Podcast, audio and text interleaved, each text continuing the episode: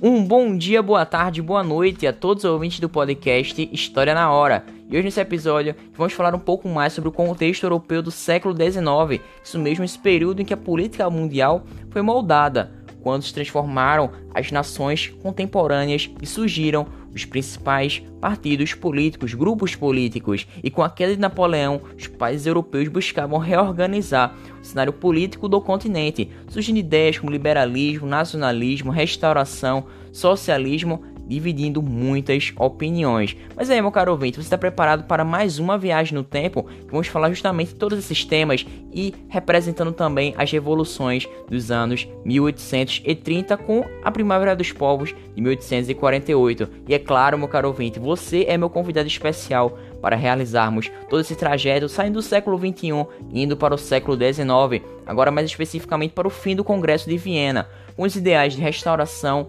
legitimidade e equilíbrio. Bom, então será um prazer inenarrável ter você junto comigo nessa viagem que vamos justamente desbravar todo esse campo vasto da história. Então vamos nessa, meu caro ouvinte. Bom, a partir de todas as determinações do Congresso, os ingleses conseguiram conquistar o controle de locais muito estratégicos, ou seja, benéficos à nação da Inglaterra, como por exemplo a Índia e ao Mar Mediterrâneo, e dessa forma a Rússia conseguiu estender os seus domínios em direção à Polônia, Finlândia e Bessarábia. Além disso, a Holanda incorporou a Bélgica, já os austríacos eles anexaram territórios nos Balcãs e no norte da Península Itálica. A Prússia anexou parte da Saxônia, Polônia, Westfália e províncias do Reno.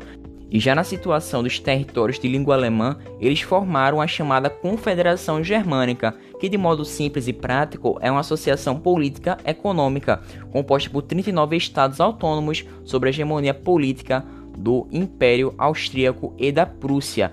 Porém, para conter os movimentos revolucionários de caráter liberal, foi organizada a Santa Aliança, que é uma força militar operacional das monarquias europeias, que visava dissipar essas tentativas de derrubada das monarquias restauradas, ou seja, para efetivar o que foi de fato ordenado, determinado pelo Congresso de Viena. Mas você sabe, meu caro ouvinte, que na Europa do século XIX, aquelas ideias liberais promovidas pelo Iluminismo e difundidas por Napoleão agradavam cada vez mais a burguesia, e esses ideais propunham um fim da interferência do Estado na vida particular e pública, e também combatiam o mercantilismo, um modelo econômico muito presente no absolutismo, ou seja, de modo mais simples, do antigo regime. Além disso, os economistas liberais clássicos defendiam a ideia de liberdade para o mercado, porém acreditavam que esse mesmo Estado poderia intervir na economia em caso de crise, como por exemplo em períodos de guerra, e as ideias liberais avançavam por boa parte do continente europeu, e muitos monarcas tiveram seus poderes limitados. A burguesia se organizou em partidos políticos, exigiu criação de órgãos representativos parlamentares a fim de ter seus interesses representados. Afinal, eles tinham poder econômico, faltava a parte política e assim, inspirado nos princípios da Revolução Francesa, ou seja, portanto, opondo-se à restauração da monarquia absolutista imposta pelo Congresso de Viena, entre os anos de 1830 e 1848, aconteceu uma onda revolucionária que marcou precisamente a Europa. Os principais eventos aconteceram na França, o primeiro em 1830, de caráter liberal, o segundo em 1848, quando eclodiu uma série de conflitos que têm um componente social e nacionalista muito presentes.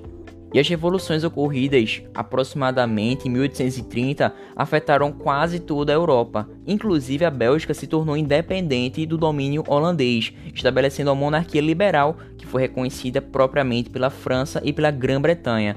Já na Europa Central e Oriental, esse processo revolucionário não foi tão bem sucedido, já que as revoluções que eclodiram em diversos estados italianos foram reprimidas pelos austríacos e em alguns estados alemães as constituições foram aprovadas, mas logo revogadas. Já na Polônia, podemos perceber que a independência foi proclamada, no entanto, seguida de rebelião que foi esmagada pelos russos. Contudo, na França, as revoltas se aprofundaram e os Bourbons foram derrotados na Revolução de Julho de 1830. Bom, de maneira simples e prática, após a derrota de Napoleão, o rei Luís XVIII foi reconduzido ao trono francês, isso em 1815, mas não aceitou estar submisso a uma constituição que limitasse seus poderes. Ele se manteve justamente no trono até 1824. E dessa forma, seu sucessor, Carlos X, também se recusou a se subordinar a tais parlamentares nas decisões políticas e econômicas. Em toda essa situação, eclodiu na França uma série de manifestações e revoltas, que levou em 1830 à abdicação de Carlos X por pressão popular, principalmente, leve em consideração isso, viu, da burguesia. E no lugar de Carlos X, a burguesia apoiou a coroação do rei Luís Felipe de Orleans, conhecido como o rei burguês. No entanto, a situação da população mais pobre da França se tornava cada vez mais crítica, e as péssimas condições de vida, o descaso, falta de políticas públicas, mais colheitas desde 1825, ocasionaram em um êxodo rural, mas os trabalhadores urbanos também viviam em condições muito precárias, alto índice de desemprego, salário baixíssimo, insuficiente para dignidade de vida. Dessa forma, os setores descontentes também passaram a se unir e dessa forma tornou-se uma ameaça aos capitalistas. E as revoluções da década de 1830 também refletiram forte descontentamento das classes mais baixas, das classes populares. Além disso, um movimento democrático e republicano mais radical emergiu demonstrando a divisão que estava surgindo no liberalismo. E esse movimento logo enfrentaria, por exemplo, uma monarquia constitucional francesa baseada nos princípios do liberalismo moderno, sufrágio censitário e o controle do sistema pela alta burguesia. Mas aí, meu caro ouvinte, o que de fato foi a primavera dos povos? O que você acha sobre isso? Primavera lembra o que? Um florescer, renascimento, novas oportunidades e esperança. Mas como que tudo isso está relacionado a todo esse contexto de revoluções dos anos de 1830? Bem, meu caro ouvinte, fato é que o ano de 1848 ficou marcado pela chamada Primavera dos Povos, ou seja, uma série de revoluções que se espalharam, se disseminaram pela Europa. As revoltas populares se iniciaram em Paris e se alastraram assim para Berlim, Viena, Roma e até mesmo Budapeste. Com isso, o povo saiu às ruas, fez bloqueios e também enfrentou os seus governos. Na França, as causas da revolução iniciada nesse país encontram-se na situação precária da população no agravamento daquela crise econômica em 1847, que foi resultado de uma sequência de mais colheitas, ou seja, temos a influência do clima e da agricultura nesse caso. E a crise agrária influenciou os setores industrial e financeiro, fato que levou muitos trabalhadores ao desemprego. Houve também a negação dos direitos e liberdades importantes dos setores da sociedade francesa. Bom, não entendeu? Vamos para uma situação mais simples. O governo do rei Luís Felipe, ou seja, o rei burguês, só queria atender aos interesses da alta burguesia, ou seja, daqueles comerciantes super poderosos negligenciando a pequena burguesia, o proletariado e as demais classes sociais, demais setores daquela sociedade. E diante disso, os operários, estudantes, artesãos, pequenos comerciantes ocuparam a cidade de Paris e se revoltaram, o que forçou o rei a abdicar do trono, e assim a Segunda República Francesa de fato foi proclamada. Um governo republicano provisório foi instalado, objetivando conter aquelas agitações populares e organizar uma eleição pela primeira vez estava com integrantes que defendiam ideias socialistas, que daqui a pouco será um dos temas que iremos falar. O socialismo, o anarquismo está muito presente em todo esse contexto. Mas bem, fato é que esse governo defendeu o sufrágio universal masculino e a fim de gerar os empregos, a criação de oficinas de artesanato que seriam financiadas pelo Estado com o dinheiro de impostos pagos pela burguesia, tudo isso aconteceu durante esse governo. E as oficinas nacionais garantiram também trabalho em fábricas, construções de governo e também em aterros. Ademais, foi implantada, implementada uma, jornada de trabalho máxima de 10 horas, ou seja, temos um caráter mais social nessa revolução. E descontentes, os burgueses não ficaram parados não, viu? Pelo contrário, eles reagiram e proclamaram, através de manipular a situação novamente a seu favor. E dessa forma, por parte de grupos liberais modernos, houve uma forte oposição a essas medidas. Nas eleições para a Assembleia Constituinte, os moderados saíram vitoriosos.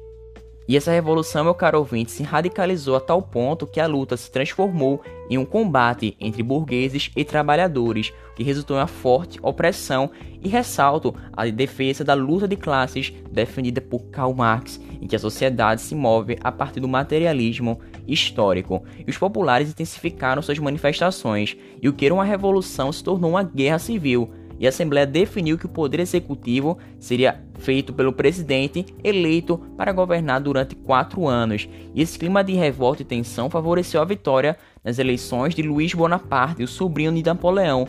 E na sequência, Luís Bonaparte foi nomeado presidente, conquistando simpatia e voto dos franceses.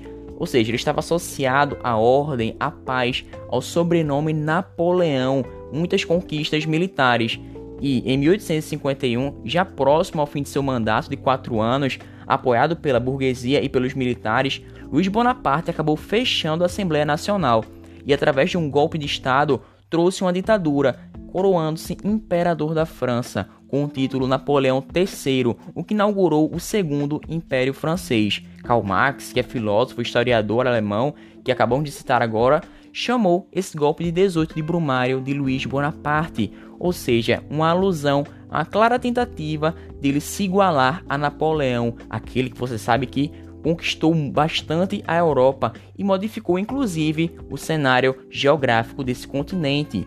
E durante tal reinado, Napoleão III, o prefeito de Paris, o barão Georges Eugène Haussmann, realizou uma reforma urbana muito importante na capital francesa, promovendo a instalação de esgotos, melhorando a distribuição de água e promovendo a iluminação pública. E as vias de circulação foram organizadas geometricamente, marcadas por largos bulevares. E dessa forma foram construídos parques, bairros foram arborizados e eliminou-se assim aqueles cortiços existentes na cidade. E tais medidas foram de higienização, ou seja, embelezar e modernizar Paris. Porém, é claro, meu caro ouvinte, a corda rompe do lado mais fraco e a população foi removida, aquela parte mais pobre foi tirada compulsoriamente das áreas centrais e instalada nas periferias. Um fato semelhante ao que aconteceu aqui no Brasil, com a aplicação das teorias eugenistas, que visavam a população brasileira ter um padrão genético superior, ou seja, um evolucionismo social.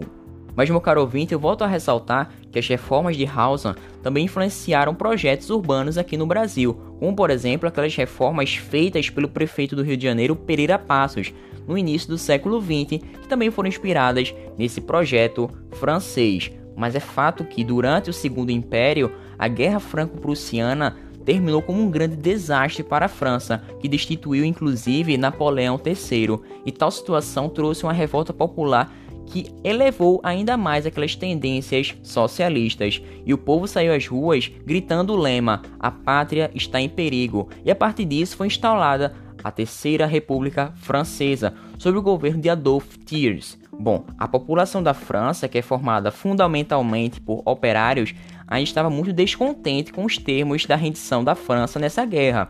Além disso, o aumento dos impostos pelo conflito e as condições precárias de trabalho pioravam ainda mais esse descontentamento, e em março de 1871, os operários tomaram a capital francesa, ou seja, Paris, e instalaram assim a Comuna de Paris, que é um governo autônomo de caráter socialista. E nos 70 dias de vida, ou seja, pouco mais de dois meses, ou seja, ela aconteceu de 1871, especificamente 18 de março, até 28 de maio do mesmo ano precisamente 70 dias, e essa comuna empreendeu diversas reformas políticas. A exemplo, temos a separação entre igreja e Estado, laicização das escolas públicas e também desmantelamento do exército. Já no campo social, podemos perceber que foram suprimidos o trabalho noturno das padarias e o sistema de multas aos trabalhadores. Na parte econômica, as oficinas abandonadas ou paralisadas pelos empresários foram entregues às corporativas de trabalhadores para retomar aquelas produções. Mas, meu caro ouvinte, você sabe que essa resposta do governo central não demorou de maneira alguma e veio a cavalo. As tropas militares arrasaram Paris, em uma repressão muito violenta, com diversos detidos, milhares de deportados, exilados ou até mesmo condenados a trabalhos análogos à escravidão, ou seja, trabalhos forçados. E a Comuna de Paris foi essa primeira experiência de um governo socialista na Europa. Mas eu te pergunto, meu caro ouvinte, o que acontecia no Império Austríaco? Essas revoltas se espalhavam muito pela Europa, você sabe disso.